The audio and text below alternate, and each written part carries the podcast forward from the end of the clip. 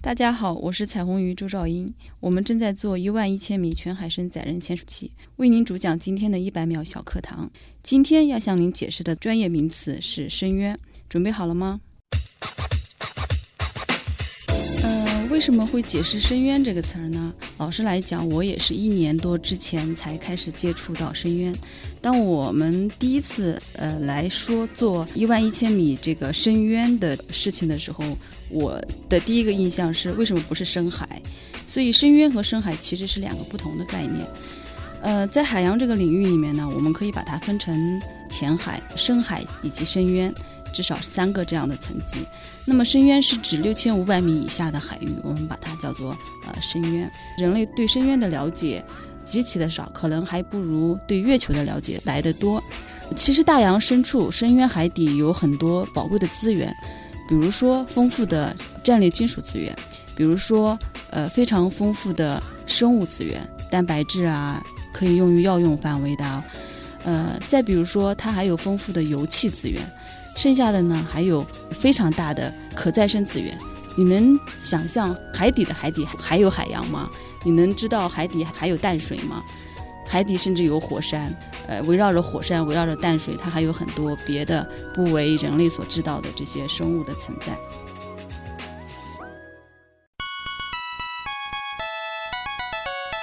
节目准备好了吗？正在将内容进行智能排列。嘉宾的情况呢？正在为您检索嘉宾的特殊喜好，不用那么详细吧？正在为您安装幽默插件，你这是在吐槽吗？正在为您更换全部文字素材，正在删除您的幽默基因，已将节目专业程度调低到百分之三十五。好了好了，马上开始节目吧。正在为您开启极客秀。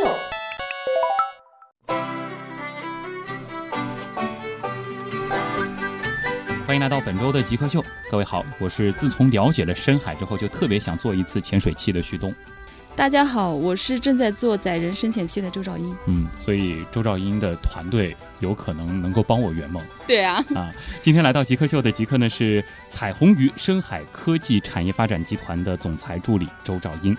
你们的这个彩虹鱼团队其实就是正在研发一种载人深潜器，而且这个深潜器的名字就叫彩虹鱼。对，嗯，那今天其实我们会第二次在极客秀当中带大家去探索深海世界，而且其实，在小课堂当中他已经提到了，在深海之下还有深渊。我们今天可能要去的目的地就是深渊。那首先，我们先和周昭英一块儿进入极速考场，我们先来了解他是一个怎样的人。极速考场，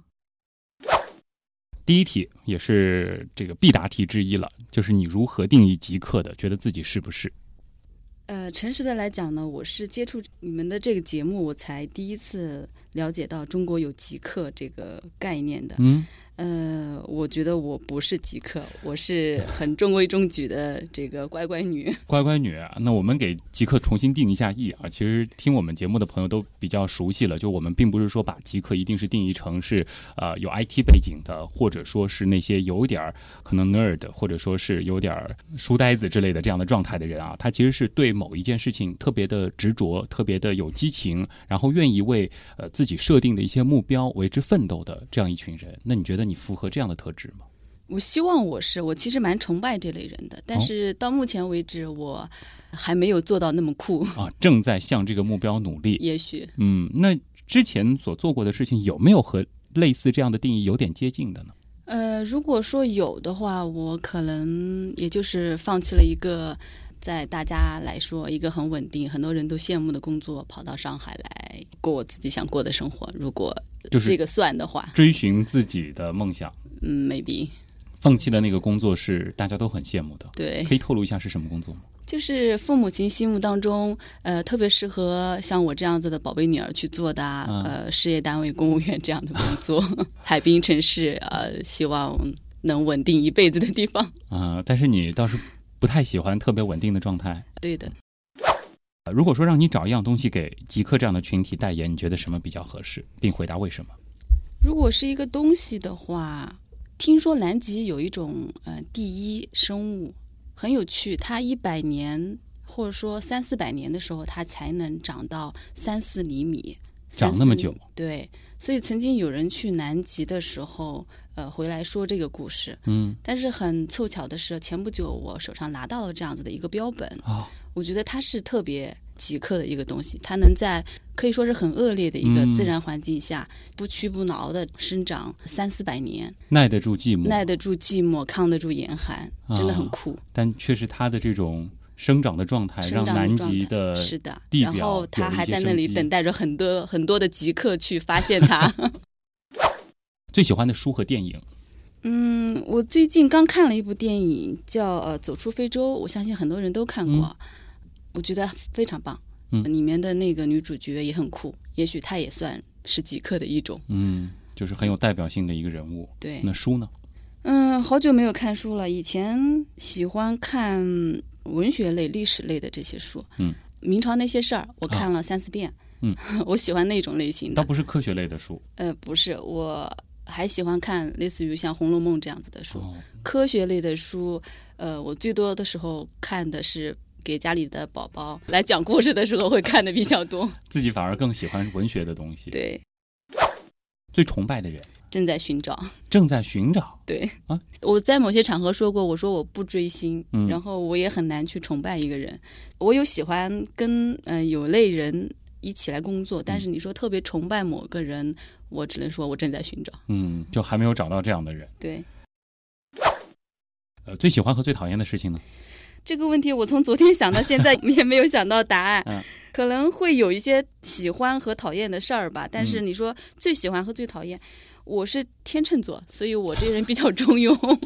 可都能不呃没有太那喜个欢，嗯也都不太讨厌。会有些讨厌的人、讨厌的事儿，但是没有说我最讨厌他，因为我不知道那个最什么时候会又出现。嗯，那比较反感的事儿是什什么样的事儿？虚伪是我特别不喜欢的，嗯但是这个东西不能说是某一个事儿或是某一个人。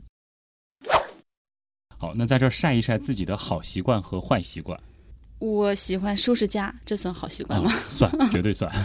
我会把收拾家当成一种放松，就像很多人去做瑜伽和锻炼身体一样。嗯，压力大的时候就收拾屋子对的，会打扫卫生，会把家里面打扫的让一尘很多不人染觉得不敢站进去。啊， 当然了，我家里面干净，主要的功劳得归功于我的婆婆。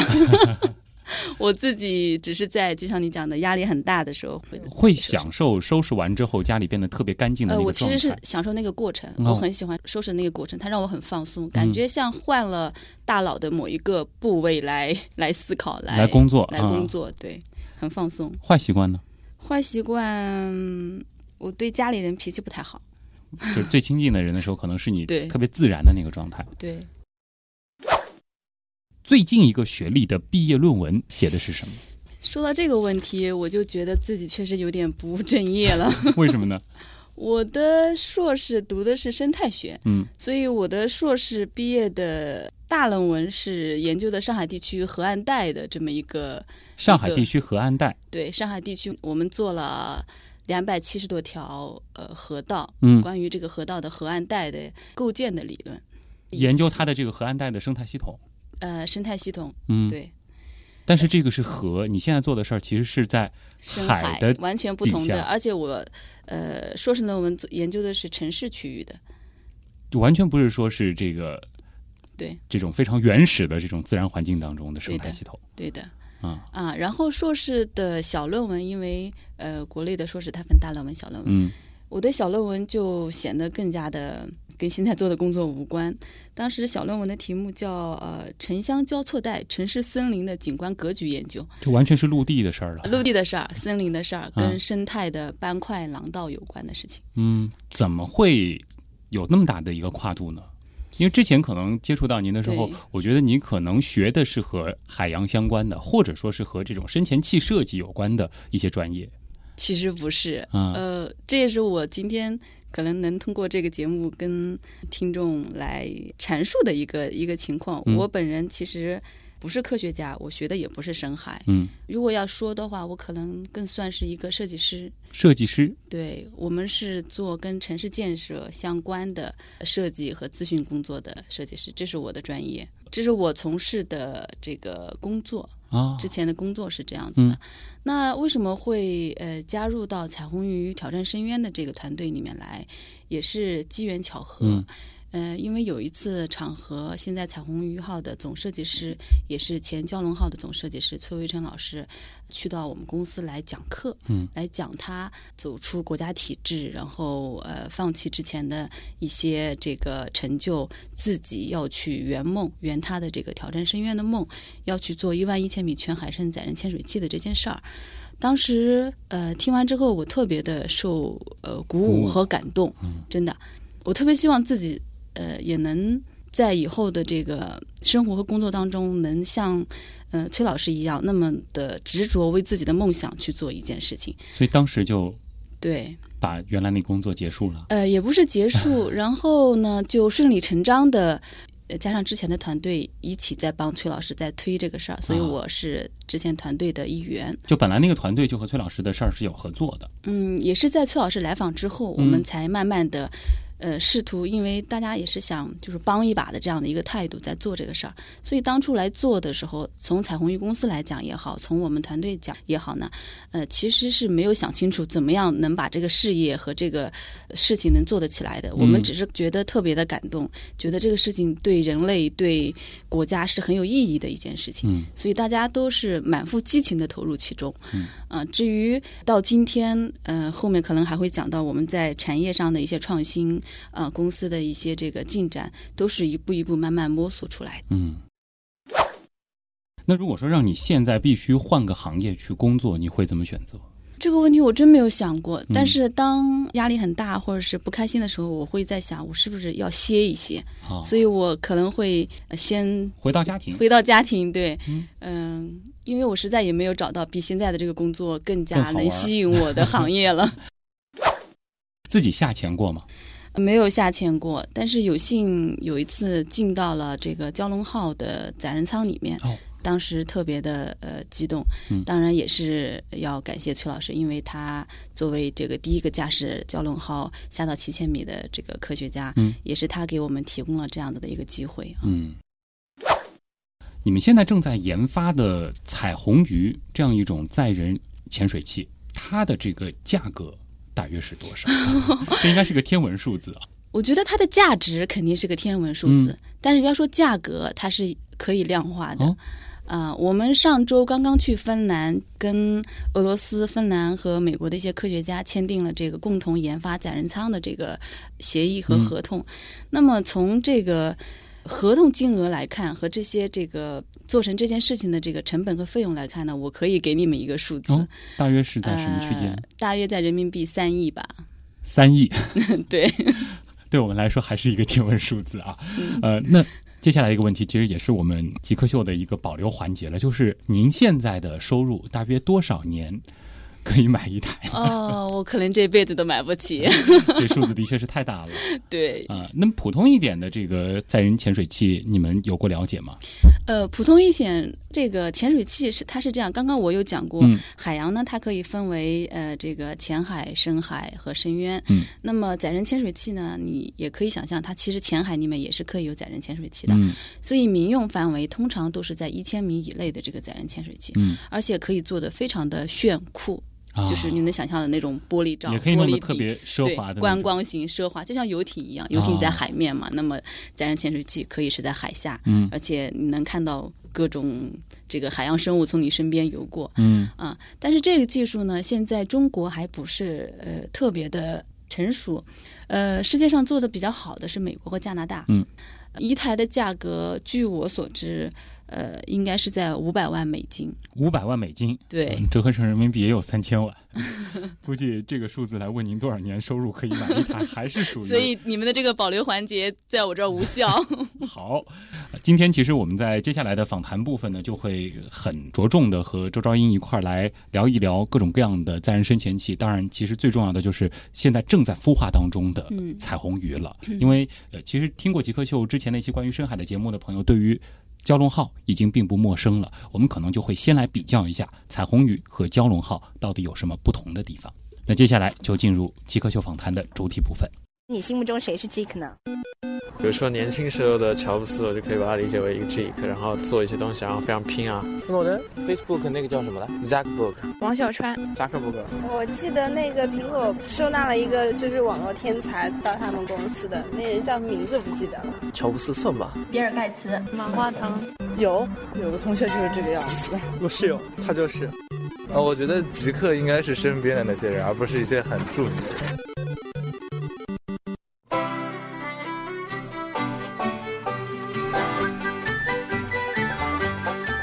来，这里是极客秀，我是自从了解了深海之后就特别想做一次潜水器的旭东。大家好，我是正在做载人深潜器的周兆一。嗯，我们今天请到的极客是彩虹鱼深海科技产业发展集团的总裁助理周兆英。前面我们已经提到了彩虹鱼和蛟龙号，它们虽然都是载人深潜器，但是其实还是有很多区别的。呃，最直观的一个区别是什么？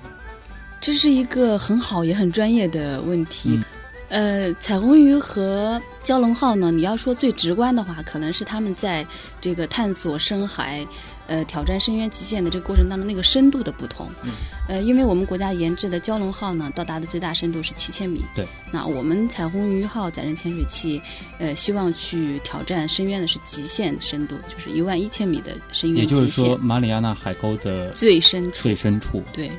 这四千米的差距，我们在这个其中发现的东西。有差那么多吗？为什么一定要下到最最下面？呃，你可以这样子来理解，就当你能够下到海洋的最深处的时候，嗯、是不是可以换一句话说，你就可以到达了海洋的任何区域？哦，就一旦达到那个点，它就可以覆盖所有的海。对，因为在这个过程当中，其实人类最难克服的，到呃探索深海最难克服的一个难点在于那个深度。嗯，因为往下每下降十米，大气压会加强一个，哦、所以七千和一万一的区别在于你要去研发的这个东西，它要耐得住呃更多的四百帕的大气压。嗯，所以这个是对载人舱、对人类去研制载人舱的这个技术的一个巨大的挑战。并不是说我们感觉已经到七千了，其实到一万一也并不难。呃，很难， 难度它很非常非常的大，是的。再往下每下去一点儿，增加一点下潜的这个深度，其实都需要很多这个技术的提升。对，是这样子的。那呃，除了这一点之外，还有什么区别吗？单纯就是比蛟龙号能够潜得更深。另外一个呢，就是呃，我们现在正在做的这个彩虹鱼号载人潜水器，它是属于一个流动实验室的一部分。那么这个实验室呢，我们叫它这个深渊科学技术流动实验室。它是一套系统，你可以认为它是一个 system。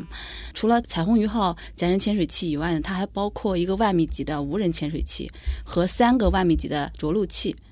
然后我们要为这三个着陆器、无人潜水器和载人潜水嗯器来配备一个专属的科考母船，嗯、就张謇号科考母船。所以这所有的一套东西加在一块儿，组成了是一个实验室是一个实验室系统。对。那呃，前面你提到了一个着陆器这样一个概念，这个能和大家解释一下吗？这个好像我们之前没有听说过。呃，着陆器它是这样子的，嗯、就是现在在很多国家在做深海的深渊的这个领域的科学家呢，是最常用的一个工具。嗯。它是能够携带一些设备和那个 camera 下到深海的这么一个装置，嗯、但是这个装置因为实施起来比较简单，同时造价比较便宜，所以通常就是扔进去就不收回来了。呃，也能收回来，但是收不回来咱们不可惜啊，是这样的一个概念。嗯、但是它的功能比较单一，嗯、功能呢只是在呃，因为它会带着摄像头下去，所以它在海底能够去做的就是说我能大概的看到摄像头可见的这个范围内的深海地貌是什么样，嗯、以及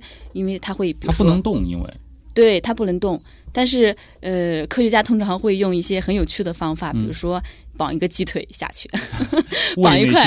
对，会会呃引诱一些生物、一些鱼类过来呃吃，所以你就会知道海底有哪些鱼。嗯、其实英国阿伯丁大学已经呃用它的着陆器发表了很多这方面的科学研究的学术报告。所以说，着陆器其实在深渊科考当中还是一个挺重要的设备，很重要的一个设备。它嗯是在无人潜水器和载人潜水器下海之前去探路的一个一个东西。也就是说，是先着陆器下去，然后无人的。下去，对最后是载人的下去，对，是的啊，有点像我们探索太空的那个步骤，对，很像，是的，啊。大家可能很好奇啊，为什么用彩虹鱼这样一个名字？你想蛟龙好斗靶气，蛟 龙对吧？那或者说我们可能更熟悉的一个科幻小说当中的鹦鹉螺号，是类似的名字不是更好吗？为什么要用彩虹鱼呢？感觉很呃小巧，很 Q。嗯，呃，确实很 Q。我们上周在芬兰签嗯载人舱的技术协议的时候，俄罗斯和平号呃潜水器的那个总设计师和科学家他就说，他说其实他更希望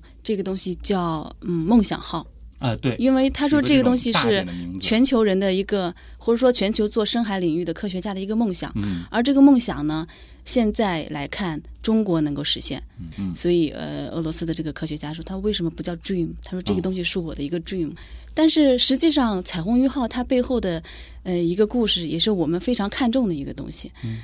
彩虹鱼这个词儿大家应该不陌生，因为它对是一个呃儿童的科普读物。嗯那这个故事呢，要说起来得源于我们彩虹鱼吴昕博士的女儿，小女儿，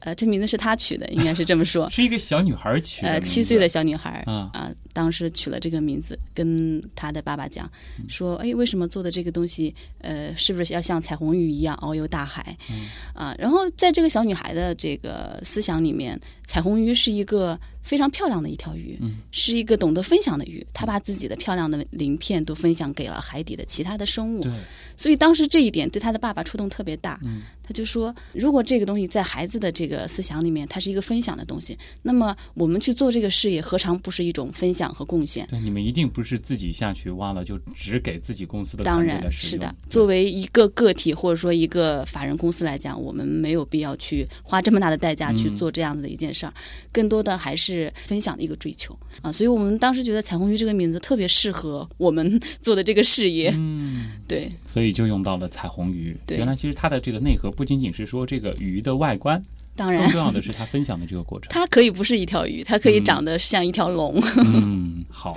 呃，其实另外一台潜水器就是卡梅隆他的那台深海对挑战者号，对因为其实它的这个下潜的深度已经达到了一万一一万一千千米。米，嗯，那是的。彩虹鱼和深海挑战者号有什么区别？呃，刚才有介绍彩虹鱼和蛟龙号的区别。嗯那么，彩虹鱼和深海挑战者号的最大的区别就在于它是属于探索型，嗯但是蛟龙号和彩虹鱼号都是属于作业型的潜水艇。探索型对可能就是他下去一次到过了，他也不一定要再用了，或者说他下去了也做不了什么事儿，呃，它不可以去进行海底作业。单纯就是让人下去而已。，对它的载人舱，从这个技术上来讲呢，我们现在正在做的这个载人舱是全球目前能做的最大的载人舱，它的嗯内径能够达到两米一，可以同时容纳三个人下潜。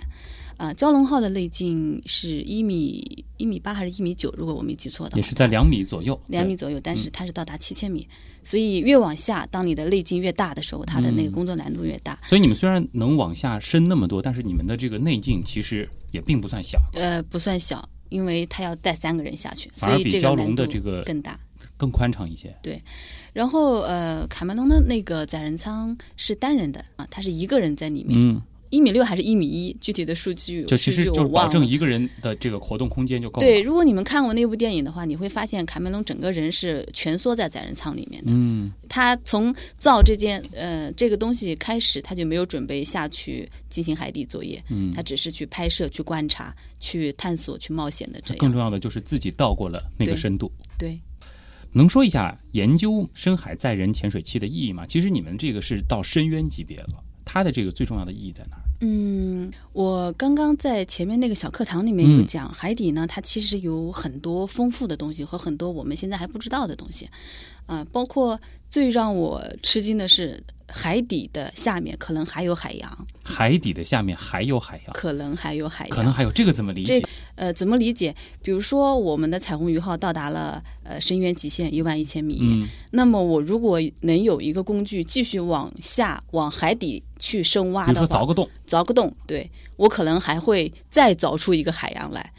那个就是面一积个可能会比现在地球上百分之七十的面积更大的海洋。嵌在地壳当中的海洋，对，呃，现在人类已经确定的是海底是有淡水资源，海底的淡水资源对，在很多咸水里面、海水里面是有淡水的，是那有么一这些块一大块的淡水区域，对，那么这个淡水从哪里来，就很值得我们去思考这些问题。就可能在推测是不是在更深的这个对，海底的我们在海猜当想中是的渗透出来。是的，太有意思了。是的，呃，先进一段广告， 呃，广告之后呢，我们继续和呃彩虹鱼深海科技产业发展集团的总裁助理周兆英来探索深海，探索深渊。